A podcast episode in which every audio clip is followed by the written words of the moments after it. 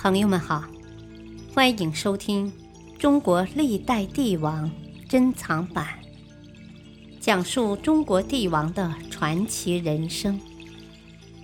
主编朱学勤，播讲汉乐。气吞宇内西汉，汉武帝刘彻。第十六集，魏太子刘据被废后，武帝一直没有再立太子。此时，他的儿子还有三个：三子燕王刘旦，四子广陵王刘胥和幼子刘弗陵。按说，燕王年纪最大，应当封他为太子。一次，他从封地派出一个使者上书武帝，请求返回京城侍奉父亲。武帝大怒，当即将使者处斩。大臣们都很吃惊，他们想，既然皇上不喜欢燕王，那应该轮到广陵王刘胥了。后元元年，公元前八八年。在甘泉宫中养病的武帝召来画师，画了一幅周公复少年成王图。大臣们才恍然大悟，原来武帝想立幼子刘弗陵。《史记·外戚世家》中说：“上居甘泉宫，召画工图画周公复成王也。”于是。左右群臣知武帝亦欲立少子也。后数日，帝谴责钩弋夫人，夫人脱簪而叩头。帝曰：“引迟去，送夜廷狱。”夫人还故，帝曰：“去行，女不得活。”这个变故令群臣更是大为震惊。原来武帝担心刘弗陵年纪太小，而钩弋夫人刚刚二十岁，过于年轻。一旦自己离世，钩弋夫人势必会掌握朝政，出现另一个吕雉。其后，汉武帝询问左右：“老百姓对这件事有什么看法？”左右回答：“啊，人们不明白，姜丽妻子为什么要杀死其母呢？”汉武帝说：“我一般人是不能明白的。自古以来，国家之所以变乱，往往是因为主少母壮。难道你们不知道吕后吗？”这件事充分体现了汉武帝的深谋远虑和毒辣手段。这个由他一手建立的立子杀母制，直到南北朝才废除。不过，也有人批评他的做法为天理而服人情。明朝的张宁在《读史录·武帝》中说：“武帝此举残忍不经。”殊非郑家御后之意。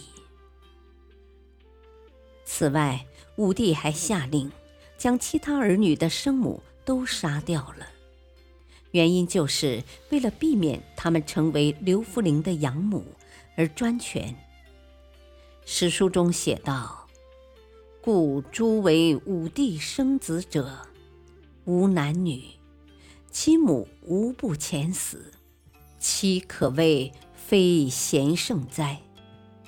昭然远见，为后世纪律，故非浅闻迂儒之所及也。是为武，岂虚哉？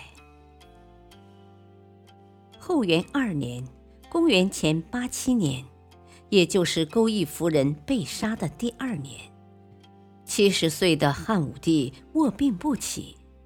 这时，他正式册立了刘弗陵为太子，令霍光为大司马大将军，金日碑为车骑将军，上官桀为左将军，桑弘羊为御史大夫，和丞相田千秋一起辅佐少主。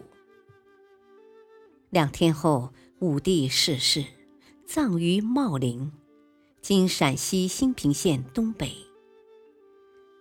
其后，七岁的刘弗陵即位，是为汉昭帝。他追封母亲为皇后、皇太后，并为其兴建云阳陵。迁葬之日，异乡十里，人们打开棺材一看，里面没有尸体。只有一只丝鞋。应该说，汉武帝刘彻是中国历史上最具雄才大略、最杰出的君主之一，占有突出的地位。他开辟了疆域，奠定了其后两千余年的中国版图基础，还令大汉帝国成为当时世界文明的中心。足以媲美西方的罗马帝国。他建立了前无古人的丰功伟绩，但是他也有大过。如果说他的功劳是一手缔造了汉朝的辉煌，那么他犯下的过错，则导致了帝国的衰落。汉武帝在位整整五十四年。是中国古代史上在位和享年最长的帝王之一。世法说他威强睿德日武，也就是说威严坚强、睿智仁德，所以谥号孝武皇帝。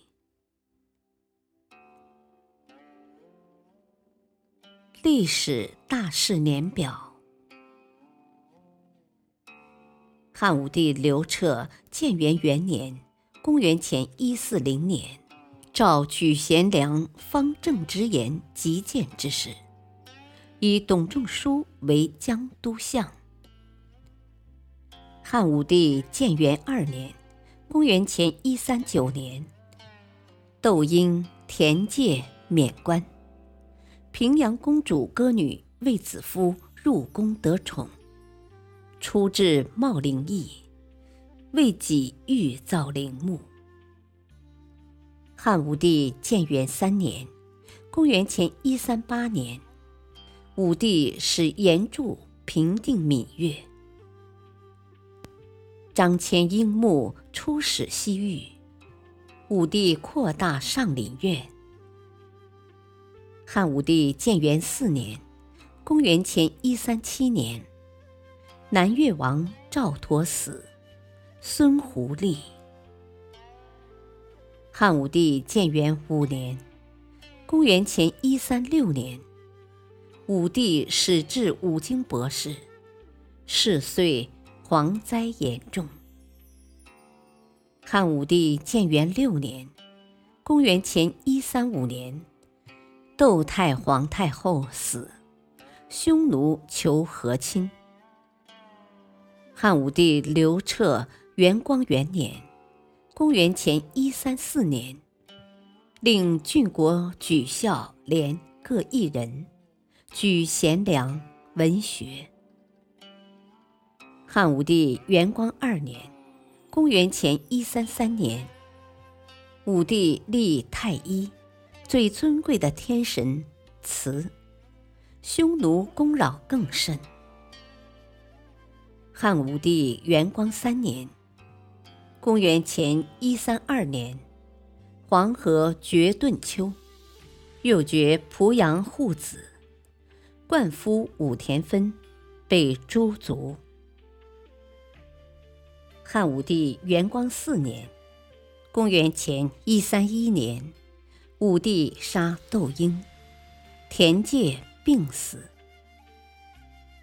汉武帝元光五年（公元前一三零年），河间献王刘德死。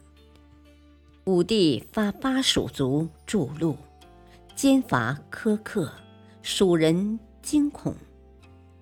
武帝遣司马相如等慰御蜀人。陈皇后以巫蛊罪被废。居长门宫。